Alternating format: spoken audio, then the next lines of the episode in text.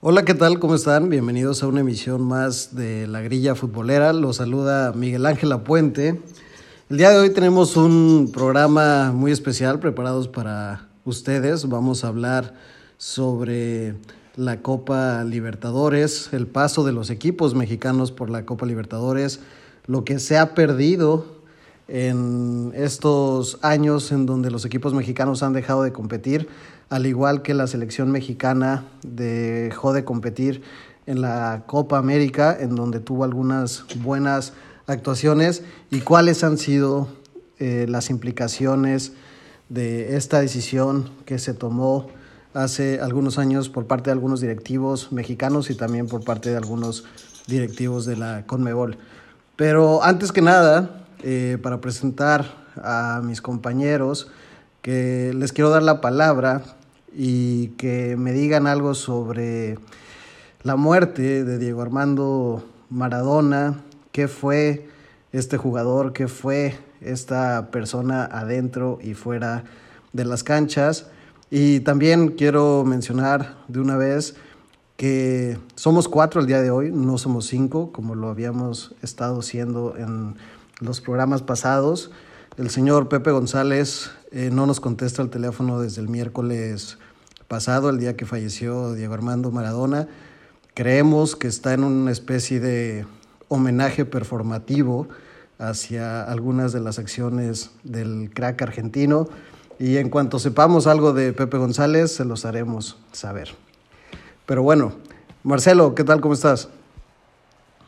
¿Qué tal, Miguel? ¿Cómo estás? Este, pues bueno, tocando el punto de, Maradona, este, fue, fue un crack ese, ese, jugador. Eh, lamentablemente sus antecedentes fuera de las canchas pues no le, no le ayudan mucho de todo lo que vivió. Creo yo que si no se hubiera acercado tanto a las drogas, hubiera sido todavía un crack más. Hubiera roto demasiados récords. A mí yo me quedo con esta historia que yo no me sabía tanto de él, yo la verdad no sabía mucho de él, pero ahora con, con su fallecimiento pues salieron a la luz, este, pues lo que fue en el Napoli, que él, llega al Napoli y entre comillas se podría decir que hace al Napoli un equipo grande en esa, en esa época, en, el, en los ochentas, este, que les, les hace ganar un Scudetto por primera vez, una Copa Italiana y una Copa de la UEFA se dice que se dice fácil, pero también en esa época había grandes jugadores en los clubes. Le ganó una Juventus de Platini, este, al Milan también con sus figuras en ese entonces, con la, a la Roma. Entonces, este, un equipo mediano o chico en ese entonces allá en Italia, llega este icono, este crack, y pues hace ese tipo de cosas que para mí es para admirarse quitando, como digo, quitando un lado, haciendo un lado lo de sus programas personales. Y pues también yo, a mí me tocó ver este, el documental o la serie que hicieron de Dorados, donde estaba Diego Armando Maradona. Y la verdad, Maradona ahí cómo motivaba a los muchachos, aunque parecía que no, pero pues al estar Diego Maradona como técnico, pues te motiva. Entonces, pues fue un crack y pues cómo no olvidar su mítico golazo a Inglaterra, desde que se llevó a todos desde media cancha. David Menéndez. ¿Qué tal? ¿Cómo están compañeros? ¿Qué tal gente de la grilla? Pues bueno, eh, yo desde chiquito me acuerdo perfectamente que, pues obviamente no me tocó ver jugar a Diego, a Diego Maradona, pero, pero lo que alcanzaba a ver en videos, lo que me platicaban, las, las anécdotas, las historias que contaban los adultos de, Diego Armando, pues hicieron un, en mí un, pues un gran ídolo, o sea, siendo totalmente honestos, un gran ídolo. Además de que no sé qué tengo yo con, con los argentinos que, que los encuentro muy... Muy... ¿Por qué pones esa cara, Miguel?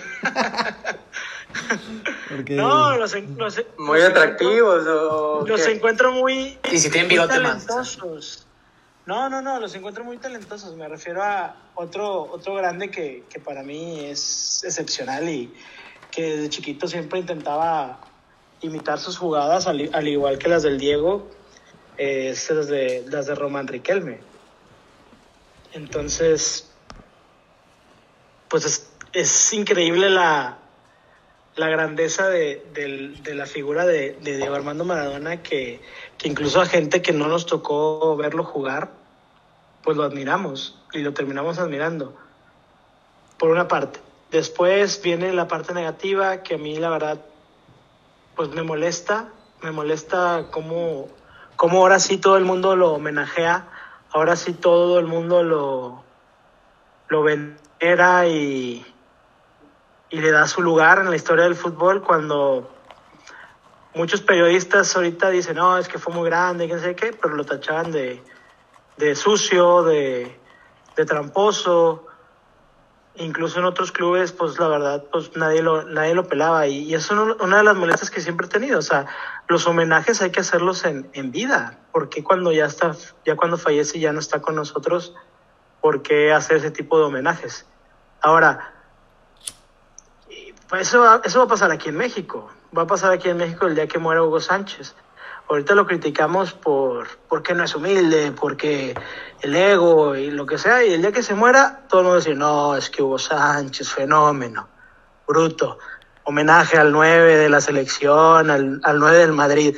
Ese es el problema, el problema es ese, que tenemos una doble moral, la cual, pues es mejor hacer el homenaje en vida. Ay, sí, sí, sí, se le ha hecho homenaje a, sí se le ha hecho homenaje a, a Hugo Sánchez. Pero hay más críticas. Ahorita vemos memes que decían, no, que se burlan de, de, Hugo Sánchez, se burlan de lo que sea. Y hay periodistas que también lo, lo, critican de más.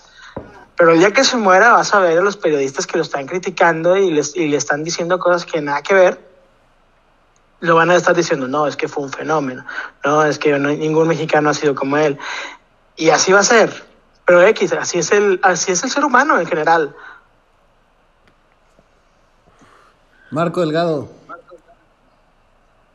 No, pues para complementar, pues es un, un tipo, Maradona es un tipo de esos que te enseñan cuando apenas estás empezando a, a querer aprender a, a, jugar fútbol, es de los primeros que, que te dicen que son los, los modelos a seguir, ¿no? En cuestión futbolística, ¿verdad? No, no, su carrera este, futbolística fue, fue buena, aunque corta, este, dejó muchísimas cosas, eh, muchas eh, alegrías que, que, ver. O sea, si, si nos vamos a ver un video de él, este, incluso cuando lo hemos visto 30 veces, lo vemos otra vez y decimos, no, es que este tipo era un, era un genio, era de, de otro planeta, ¿no? Este, y es la verdad, es un grandísimo jugador que, que pues, probablemente no vamos a, a ver a alguien así otra vez. Hay muchas comparaciones con otros jugadores, pero la verdad es que pues cada uno tiene sus, sus cosas distintas.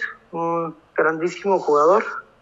Este, lo bueno es que eh, pues pudimos o tenemos eh, la fortuna de todavía nos queda sus videos para poder eh, recordarlo y ver qué, qué fantástico era. Y pues al momento de que probablemente nosotros tengamos nuestros hijos, misma historia, le vamos a enseñar los videos de Maradona para que veas este, este era de los buenos, ¿no?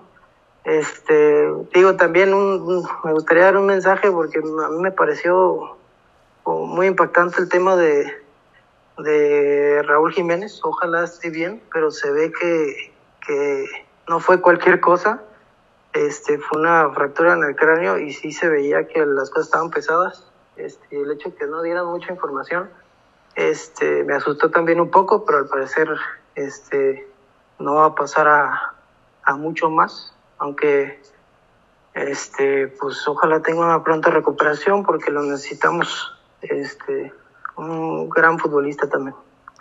Ahora que lo mencionas de Raúl, este, pues sí está el riesgo que, que pues no vuelva a jugar.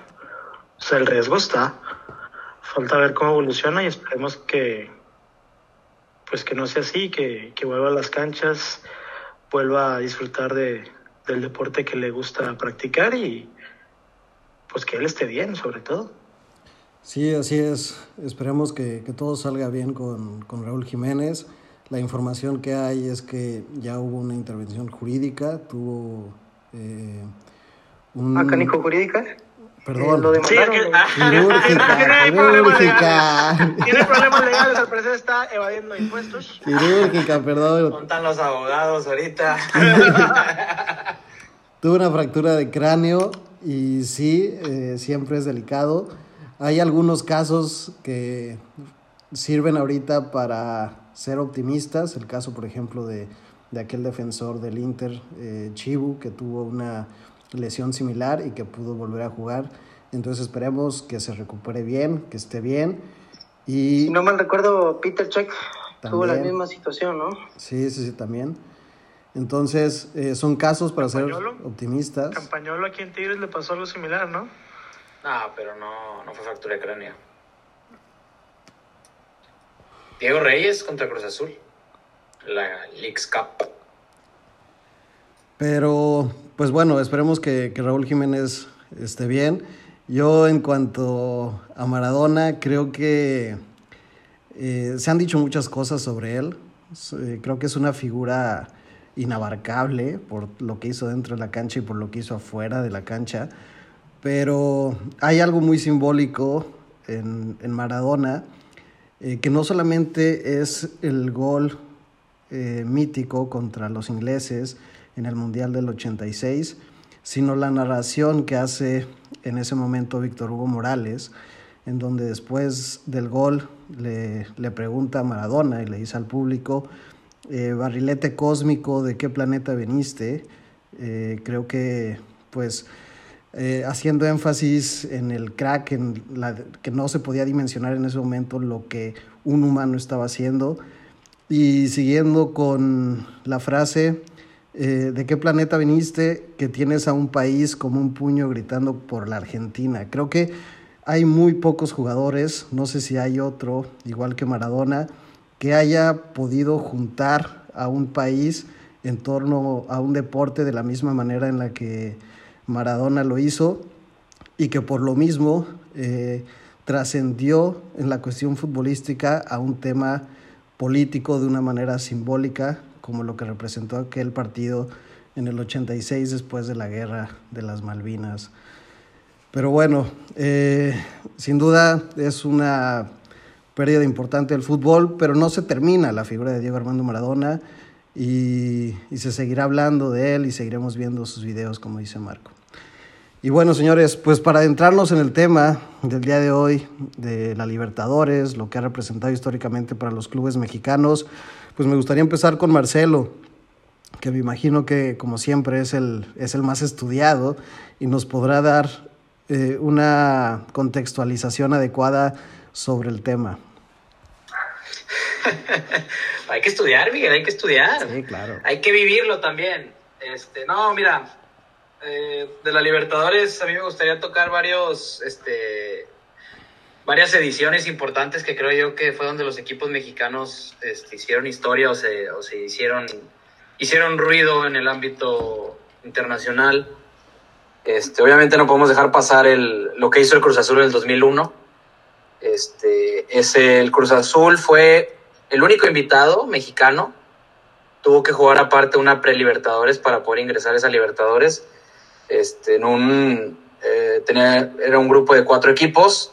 Estaba el Depor- Deportivo Táchira, el Atlante de México y el Deportivo Italchaco, algo así. Este, dos, dos equipos venezolanos, dos equipos mexicanos.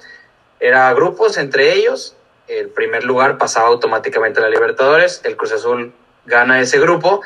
Y en la Libertadores, pues se, se enfrenta en su grupo, estaba con el Sao Caetano, que en ese entonces, to- no sé si recuerden, el Sao Caetano era uno de los grandes equipos en la Libertadores. Se enfrentó también al, de- al Defensor Sporting y al Olmedo. Y así se fue. Pasó los octavos, le gana Cerro Porteño, luego le gana a River Plate con un 3-0 lapidario. A Rosario Central le gana 5-3. Y pues lo que todos sabemos, la final contra Boca Juniors, pierden en el Azteca 1-0, pero van a la bombonera, ganan 1-0. Y en penales, lamentablemente, este, pues quedan derrotados con un marcador de 3-1. Es uno de los, de los de la, de la mejor edición que, que México, que un equipo mexicano tenía. Y luego ya se viene, vienen las Chivas. Las Chivas tuvieron tres ediciones que yo quiero recordar mucho.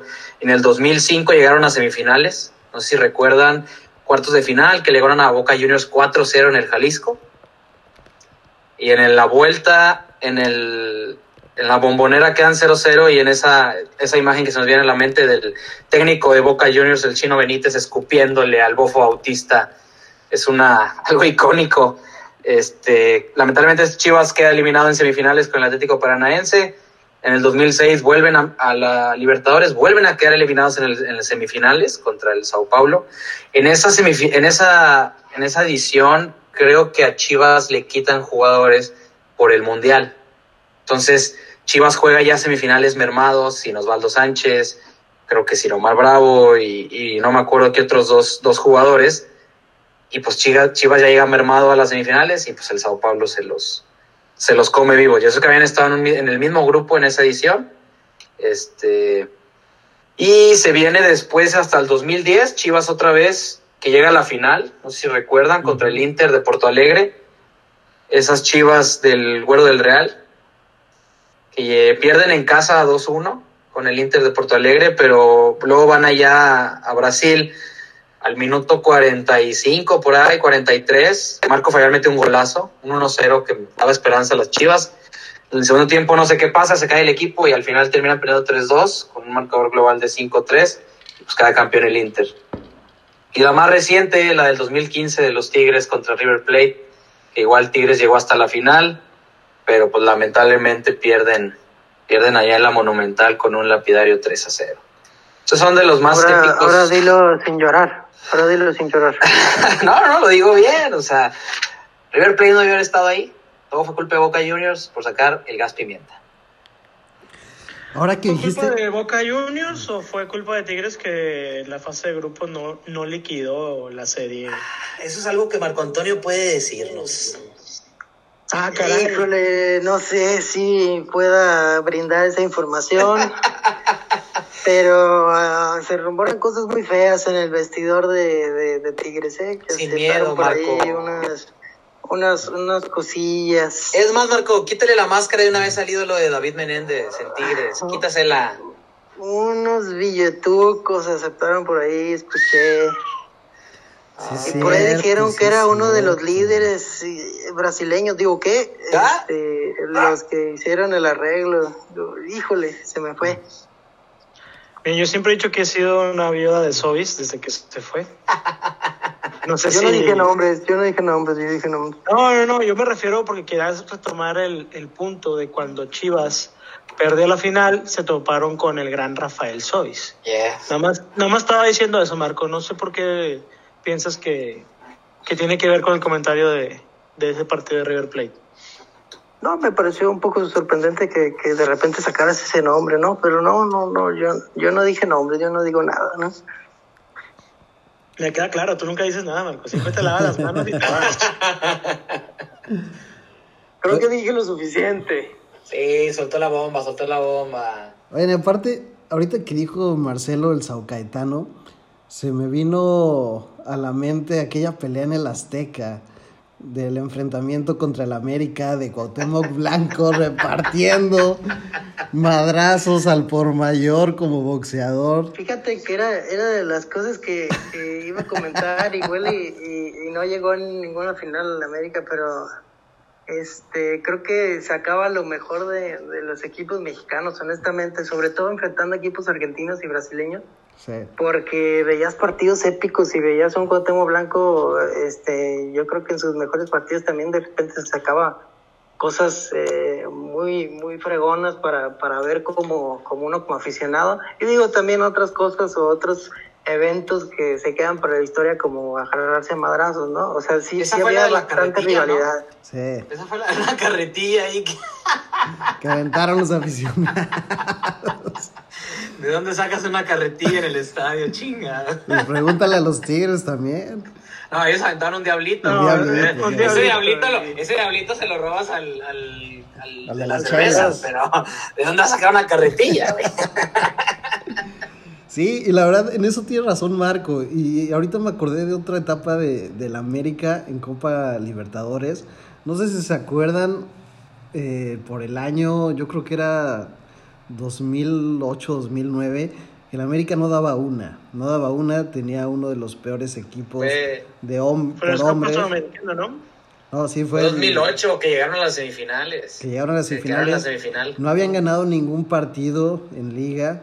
Tenían a tres jugadores que sostenían al equipo, a Ochoa, a Germán Villa en la media y a Salvador Cabañas en la delantera. Eh, creo que corrieron, no sé si... Ay, ¿Cómo se llama este? Romano. Eh, corren a Romano, entra Luna, eh, que estaba en fuerzas básicas, y iba a entre- enfrentar al Flamengo. Parecía que el Flamengo, siendo este gigante de Brasil, se iba a despachar en 2 por 3 al, al América. Y sorpresivamente va al América Brasil, juega en el Maracaná y le gana 3-0 al Flamengo y pasa a, Maracanazo. a las se- semifinales. Entonces, en eso tiene razón Marco y creo que es un punto eh, por el cual eh, podemos empezar a, a discutir los, los posibles eh, problemas, no problemas, pero las afectaciones que ha tenido dejar de competir en esta competencia para los equipos mexicanos.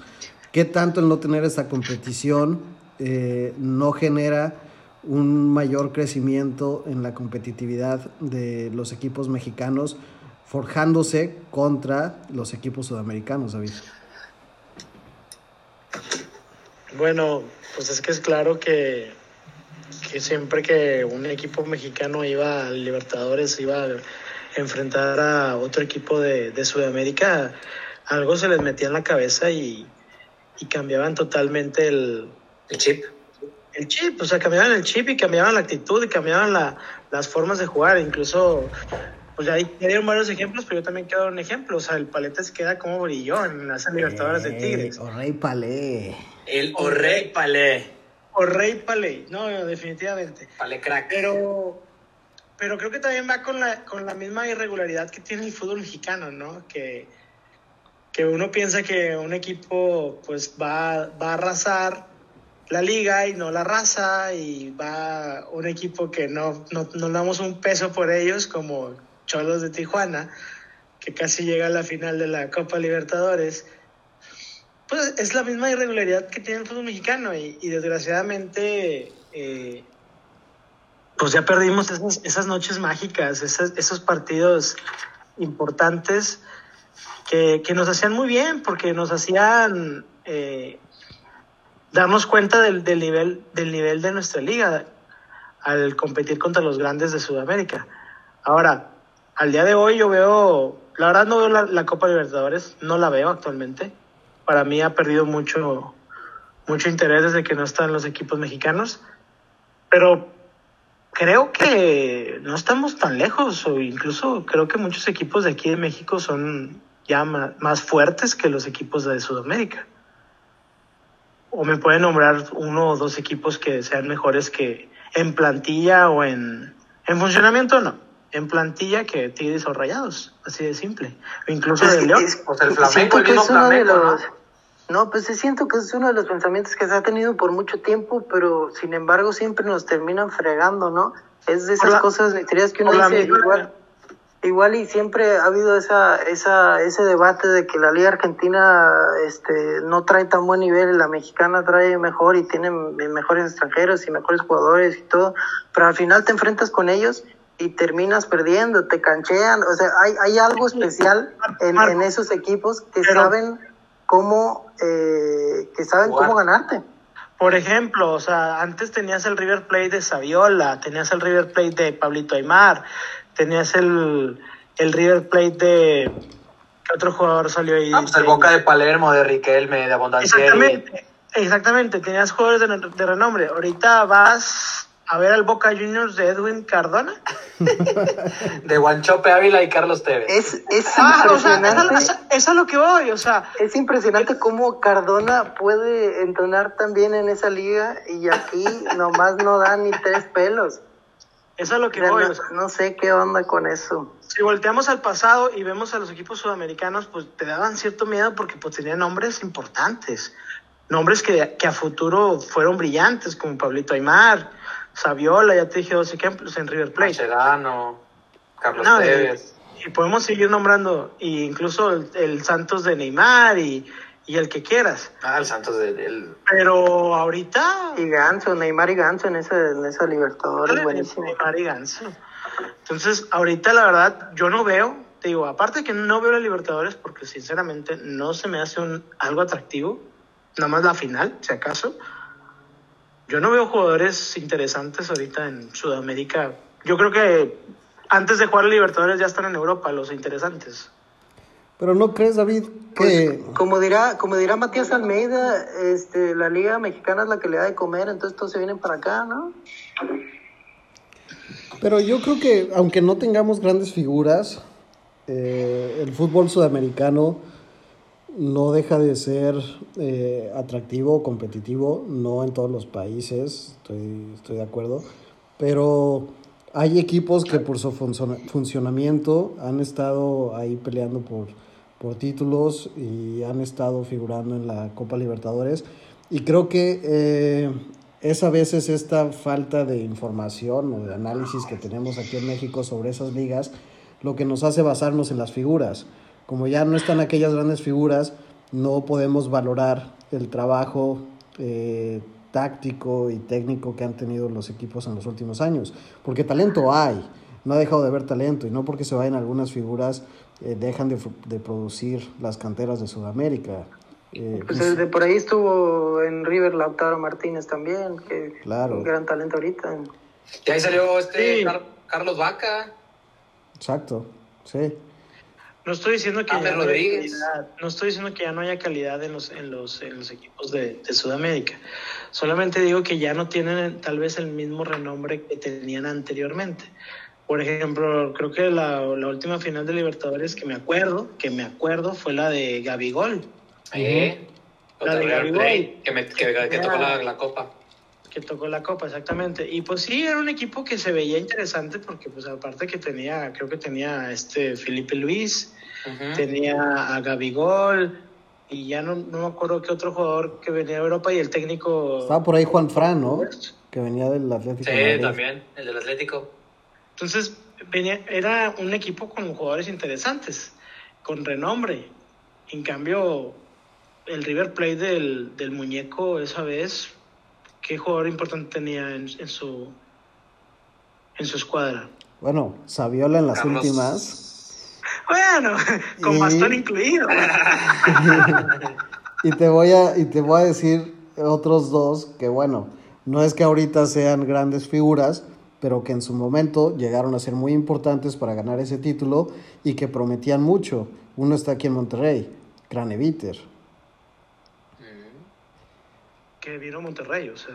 No, no, pero, Maidana, Maidana está en Toluca. Y era un, era un muy buen central, que vino ya aquí en la, última etapa de su carrera, ya que pasó el pico futbolístico determinado por David, es otra cosa.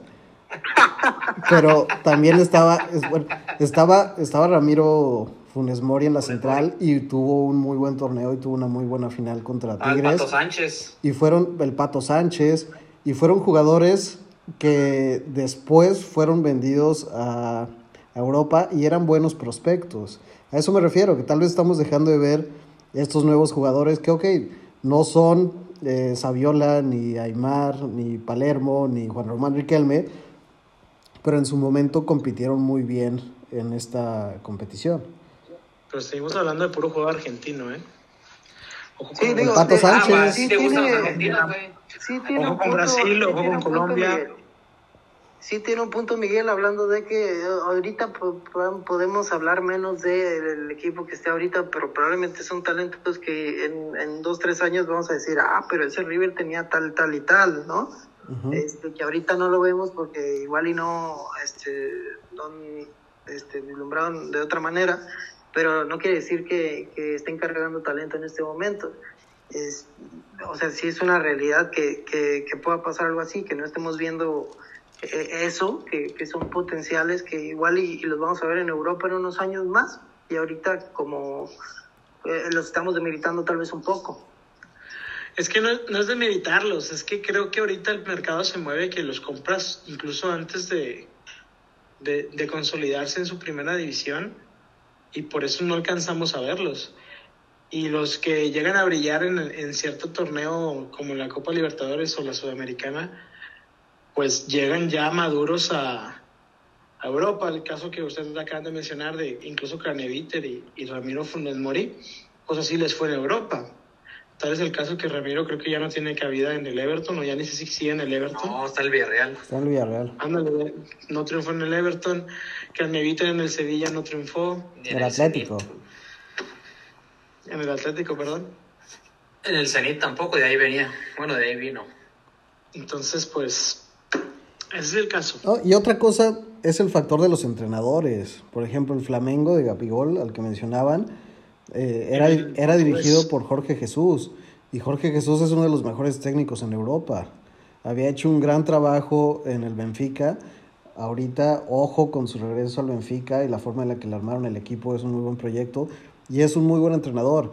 Sobre todo en Brasil han hecho eh, inversiones importantes para mantener talentos en los equipos brasileños desde el Mundial del 2014. Incluso llegó a ser una especie de, de política impulsada por el gobierno de, de Dilma Rousseff para potenciar el fútbol local. Eh, pusieron cláusulas muy caras a los jugadores jóvenes para que no abandonaran las ligas desde muy jóvenes y que pudieran desarrollarse y hacer una liga más eh, espectacular en torno eh, de, de la de la fecha de, del mundial. Y creo que a diferencia de otros eh, de otras ligas de otros países han podido eh, hacer un esfuerzo económico para mantener y para hacer proyectos interesantes. Lo que pasa ahí es que hay un gran contraste con otros países y otras ligas eh, por ejemplo con Argentina o con Uruguay que no hay mucha inversión no hay mucho dinero y sí dependen económicamente de las compras eh, que hacen los equipos europeos de, de sus promesas más jóvenes. Ahora, también hay que decirlo, cuando un equipo argentino o brasileño se enfrenta a un equipo mexicano, ninguno lo toma como papita, ¿eh? se calientan y, y se lo toman bastante en serio y se ve también eh, eh, que, que se crecen esos equipos para intentar ganarle. Hay, hay cierta, sí se nota eh, en cuestión, igual y no tanto en palabra, pero en cuestión al momento de ver el juego, sí se nota eh, cierta rivalidad contra los equipos mexicanos. Sí. Pues claro, son los, los equipos mexicanos en general son los ricos de América, güey. En general, entonces siempre le vas a querer ganar al rico, güey. Ahora, no y- Y, y por- y porque te generan también mejor competitividad, igual y este, digamos, hablamos de la liga argentina y la brasileña, que son las dos mejores que ahori- ahori- ahorita ya, pero cuando entran equipos de la liga mexicana, yo creo que se, se convierte en el tercer fuerte, honestamente, sin demeritarlo a, los- a los demás equipos, pero sí se convierte en el tercer fuerte y sí, obviamente, hay cierta rivalidad de que este no me gane porque ni siquiera es su torneo, ¿no? Exacto. No, inclusive, o sea, lo que mencionaba al principio, o sea, los equipos mexicanos han hecho unos buenos papeles desde, desde el 2002, fue 2002, 2005, 2006 semifinales, 2008 semifinal, 2009, bueno, nos corren por la influenza en los octavos, para que en el 2010 vuelvan a entrar los de la influenza, y es cuando Chivas llega a la final. En el 2011, que era un punto que también quería tocar, no se acuerden, los grandes Jaguares de Chiapas jugaron la, la Libertadores. ¿Comandados por quién, Miguel? El profe Cruz. Por el profe Cruz. ¿Y hasta dónde llegaron? Llegaron hasta cuartos de final. A ver, a ver, Miguel, ya enséñanos el tatuaje que tienes del profe Cruz, güey. El problema es que lo tengo en la Oye, pantorrilla oye, Miguel, ¿me puedes decir de, de dónde viene la escuela del profe Cruz? del Atlante. ¿De quién? ¿De quién? Dilo, dilo. ¿De quién? Dilo, papá. Del apuentismo, díselo, Miguel.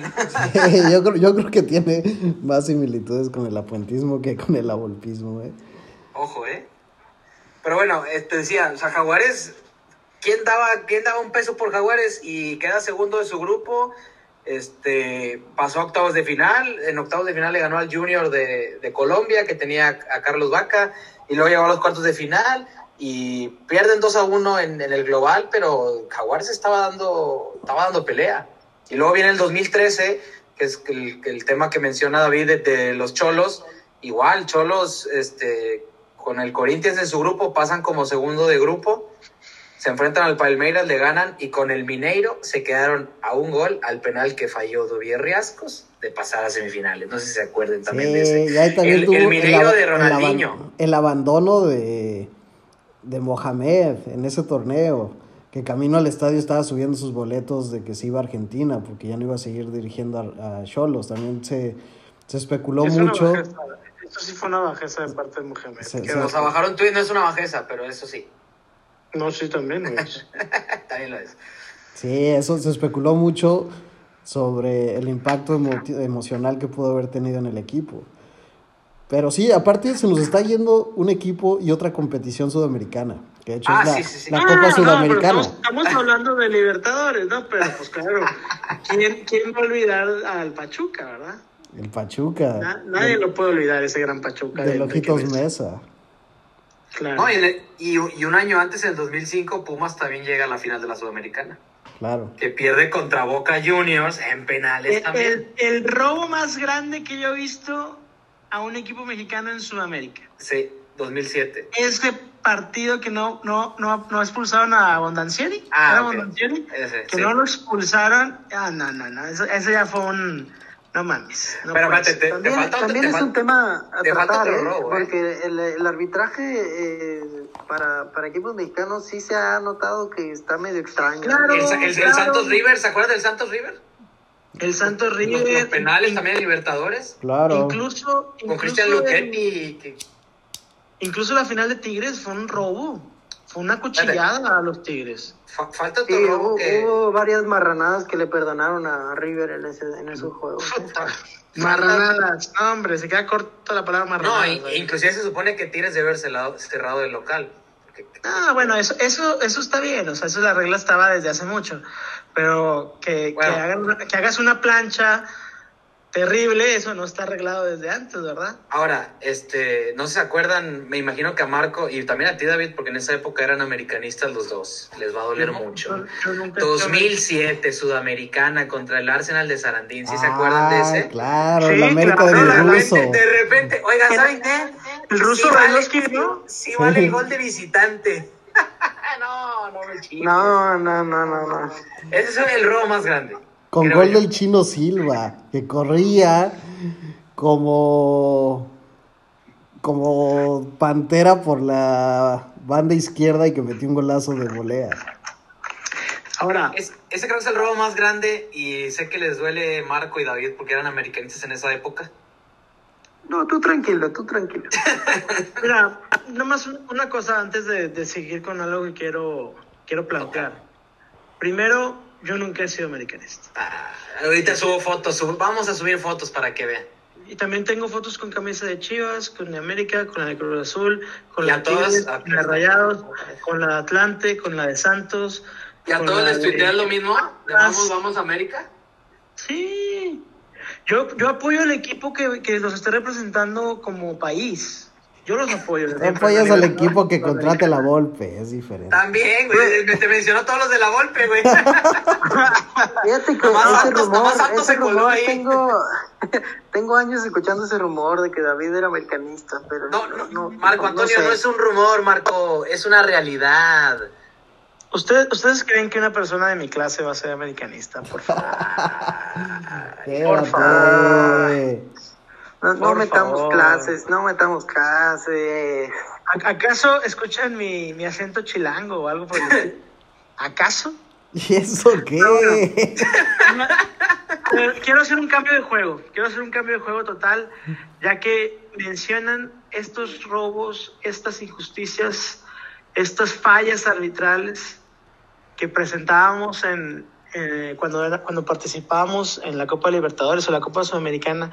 Y no creen, no creen ustedes que, que podemos darle eh, ahora sí que por su lado a los directivos que decidieron no formar parte más de, de este torneo al, al percatarse, al no poder hacer nada contra esas injusticias y decir, ¿sabes qué? No lo necesitamos, vamos a, vamos a hacer importante el torneo de la, de la, de la confederación a la, a la que pertenecemos. Digo, yo sé que inmediatamente no va a ser, no va a ser así, pero tal vez es una apuesta a futuro que queramos que quieran nuestros directivos que la que la CONCACAF Liga de Campeones sea más importante que la Libertadores a futuro y pues es una apuesta que se está haciendo. No compares Dado- el nivel, no compares No, el nivel. no estoy comparando los niveles actuales, estoy hablando... no, pero tampoco puede ser a futuro, no va a haber ni, o sea, Pero es que- las ligas de Guatemala, El Salvador y Trinidad y Tobago, pero Marcelo. no hay nivel. Marcelo, estás hablando que siempre que ibas sufrías de algún abuso, que siempre que ibas se burlaban de ti, que, que siempre que ibas te acuchillaban, que siempre que ibas te la jugaban sucio. Pues uno también como directivo también se harta. Uno, uno como aficionado pues, pues no, no le queda más que aguantar y, y estar ahí apoyando los colores a, a pesar de todo lo que quieras y cualquier discurso bonito y romántico que te sabes porque eres tigre.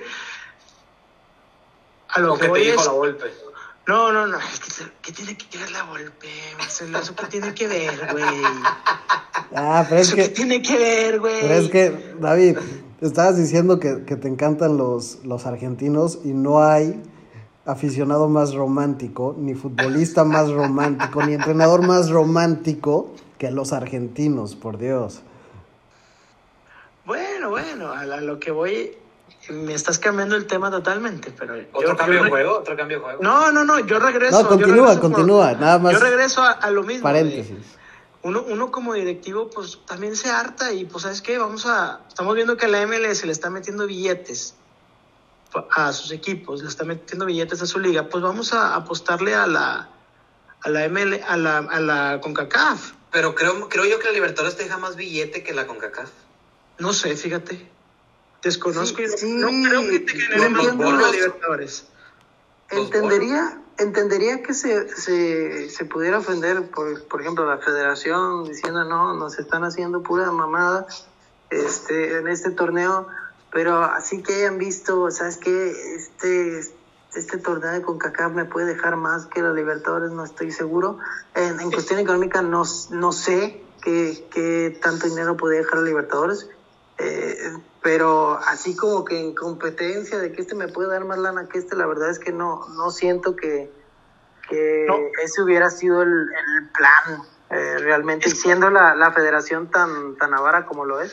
Ahora, lo que decías, David, de- lo del, del hostilismo y eso, pues eso también te forja como jugadora, que tienes que saber jugar en cualquier cancha. No, y estoy totalmente de acuerdo. Por, por, el, por el crecimiento del jugador, sí, sí era muy bueno tener ese tipo de partidos, porque te enfrentabas a desilusiones y a, y escenarios totalmente adversos.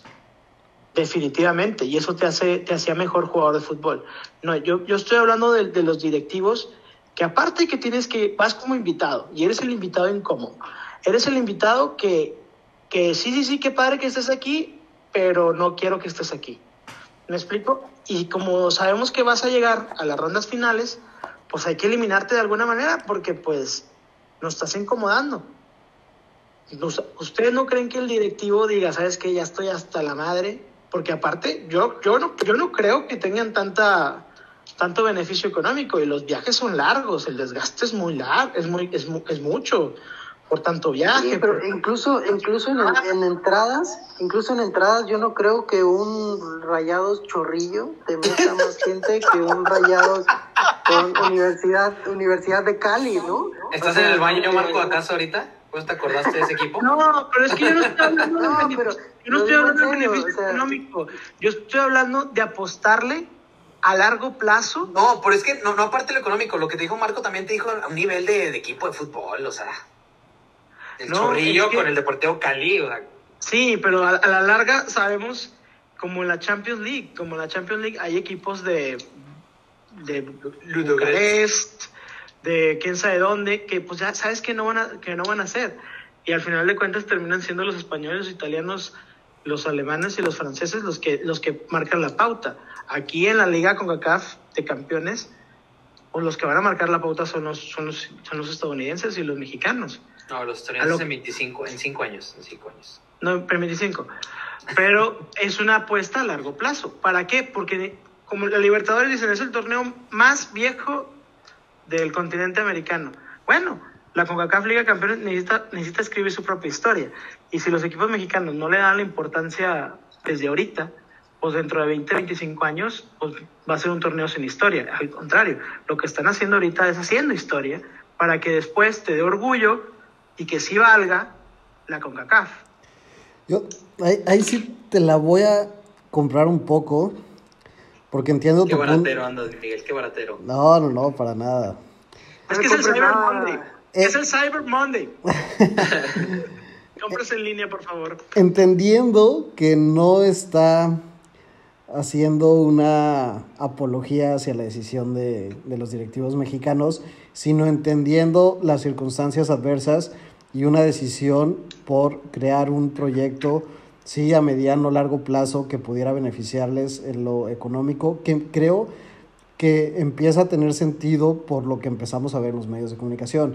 Yo creo que en los últimos años ha cobrado mucha relevancia la Conca Champions.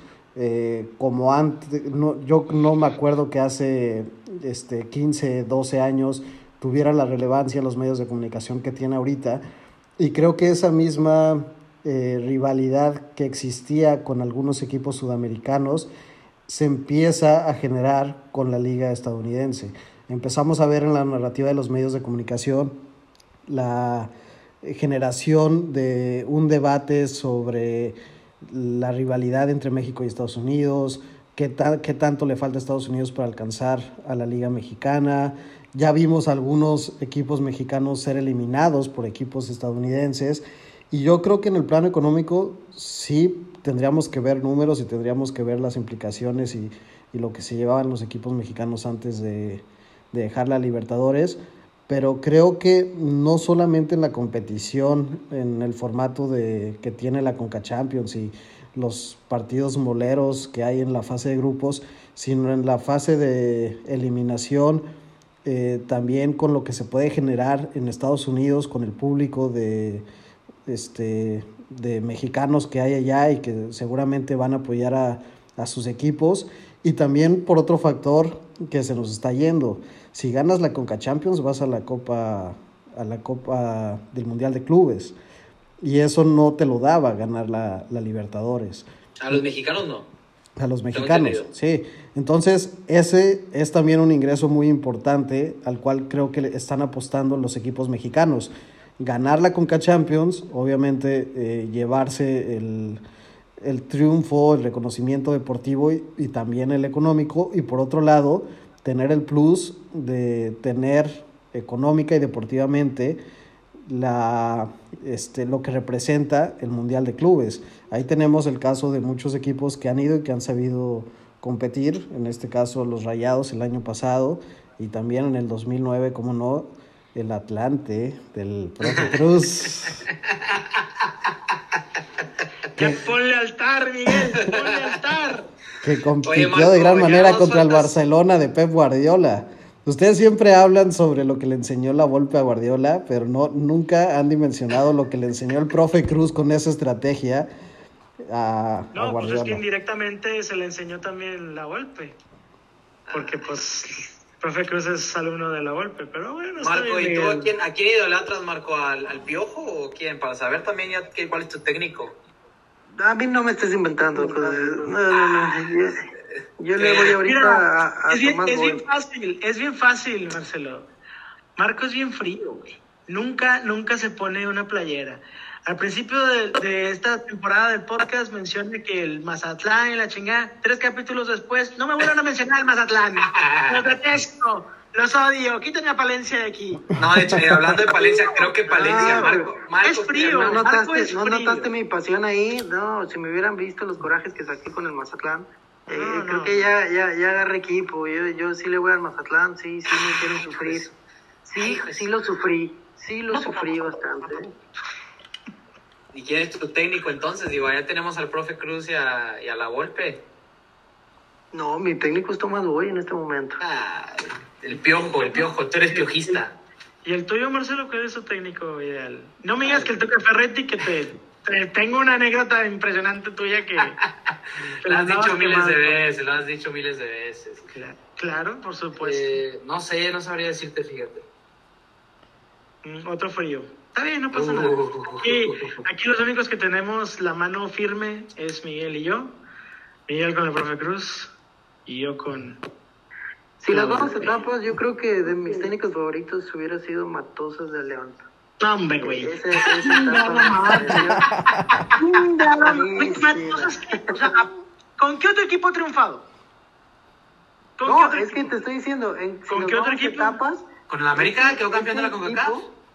Estamos ese hablando global, güey. no estoy, no estoy hablando de que, ah, grandísimo técnico, no, esa etapa, ese León, Ese, pareció- mira, ese, ese León se combinaron varios factores y Matosa supo aprovecharlos. No, no de mérito su, Ah, pero capacidad. eran- eran- De- era no de mérito, no de mérito su capacidad.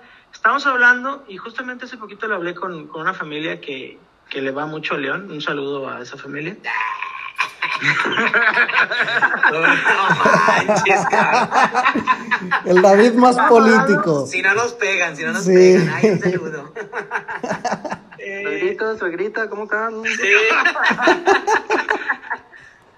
No, este, Gustavo Matosas, pues, ¿qué fue lo que hizo? Fue aprovechó una, una parte que, que, venía, que venía haciendo bien la directiva de León, una camada de jugadores con mucha hambre de triunfo y con talento. Eso fue lo que aprovechó, porque luego se le da un equipo con recursos, con jugadores El importantes ídolo de Miguel, ¿eh?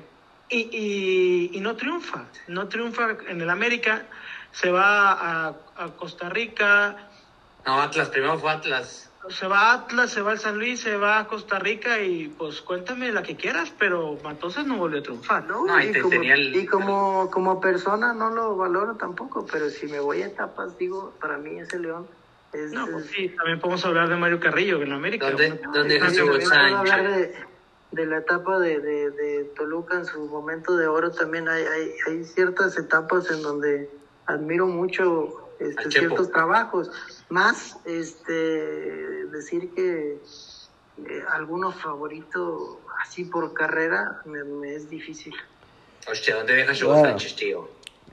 No, hombre. Hugo Sánchez. Que, que yo tengo cinco pichichis, hostia, joder. Lo dejamos ahí en la mesa de fútbol picante, diciendo, diciendo tonterías. ¿Ya ves lo que les decía de los homenajes? No, pero no compares, no compares Hugo El- Sánchez el- con Maradona, que- carajo. El día que fallezca Hugo Sánchez, me iban a decir, oye muchachos, hay que hablar de Hugo Sánchez. Podemos, no, podemos hablar Lo de que Hugo hizo en el Sánchez Real Madrid, Hugo Sánchez. y podemos hablar ahorita, solo yo no estoy hablando del aspecto deportivo de Hugo Sánchez, sino que sí hizo la mención a él como entrenador y creo que se podría discutir esos dos campeonatos, el famoso bicampeonato de, de Pumas y también la influencia que tuvo por parte de los auxiliares, Hugo Sánchez, y de ahí en fuera pues no pasó nada como entrenador con Hugo Sánchez. Ya después podemos hablar del Hugo Sánchez futbolista y será otra discusión. Pero bueno, después de este paréntesis grande que se tuvo sobre los ídolos de cada quien, que creo que podría ser otro, otro tema de discusión para, para otra ocasión, vamos a ir cerrando, chavos. Y yo no, no vi continuidad sobre eh, lo que planteó David y a lo que le di seguimiento. Pero eh, para, para una última participación, déjenme eh, pues plantearles una posible continuidad de ese mismo tema. Sí puede ser una apuesta, como lo dice David, en cuanto a los directivos y el definir otro proyecto en el cual no partan con tantas adversidades como lo hacen en, en América eh, Latina, en Latinoamérica, con la Conmebol. Pero eh, sí estamos conscientes también sobre lo- las afectaciones que hay hacia los equipos mexicanos en términos de, de competitividad. Y para terminar, me gustaría preguntarles si a ustedes les gustaría ver en el corto plazo el regreso de los equipos mexicanos a los torneos de la Conmebol con miras a potenciar el talento nacional. Por supuesto, por supuesto que yo estoy a, súper a favor de que los equipos mexicanos regresen a la Copa Libertadores. Si quieren a la Copa Sudamericana, no, no me importa. Porque esa Copa Sudamericana, la verdad, nunca la he entendido muy bien cómo entras, cómo sales, cuándo se juega. Este, pero la Copa Libertadores viste, viste mucho, viste el jugar allá en, en Argentina, en Colombia, en Chile, en Brasil, este, en Ecuador, en Venezuela, el, esos viajes en Perú, esos viajes eh, largos que menciona David, pues sí, sí le cuestan a, los, a los equipos mexicanos, pero pues es lo mismo para los equipos sudamericanos, tienen que venir acá a México, exactamente lo mismo, tienen que viajar ya sea de Brasil hasta Monterrey, hasta Guadalajara, hasta México, Tijuana, Este... Sí, pero no, no es lo mismo viajar dos veces a viajar seis veces, ¿verdad? No, yo sé, yo lo sé, pero estás consciente, no, no, viajas seis, viajas tres porque son tres en casa y tres fuera. Entonces, ellos viajan tres veces para acá y tú viajas tres veces para allá. si pasas, pues es lo mismo. O sea, el, punto es que yo, yo estoy a favor de que, de que regresen, regresen los equipos a la Copa Libertadores porque me gustaba ver ese tipo de cenicientas, por así decirlo, el caso que te mencioné, los jaguares, de los cholos, este, de las chivas en su momento, que no tenían un gran equipazo y te, te llegaron a semifinales. ¿Cómo veías este, lo que mencionaba Marco, un América que, que cambiaba totalmente el chip, o que tú mencionaste, Miguel, que un América que no ganaba en liga y se iba a la Libertadores y era un, crack en la Libertadores? Este, y salían, la verdad, buenos jugadores de ahí, inclusive te, te fogueabas a, tus jugadores mexicanos y de ahí te los fogueabas y se, puede, se podían dar el salto a Europa o te daban el salto a, otra liga. Eh, inclusive esa, esa liga Libertad, o sea, la Libertadores también le ayudaba mucho a los equipos mexicanos para ver jugadores y pues traértelos a tu liga. Está el caso del Pájaro Benítez, que se, se vino de allá, Rafael Sobis, y muchos otros casos que puedo mencionar de jugadores que, extranjeros, pero eh, inclusive te va a ayudar mucho porque si tú regresas a la, Libertadores, se supone que por ende también regresarías a la Copa América y para la selección mexicana jugar contra la selección de Brasil, la selección argentina, la selección chilena y la colombiana en máximo nivel con sus mejores jugadores, te ayuda mucho, te viste mucho. Eh, David lo ha dicho que la, la Copa América del 2010. 11. ¿2011? No, 2011 fue cuando México quedó campeón en medalla olímpica, pero no fue ese mismo año, ¿no? Fue, 2012 quedó campeón, Copa ah, América.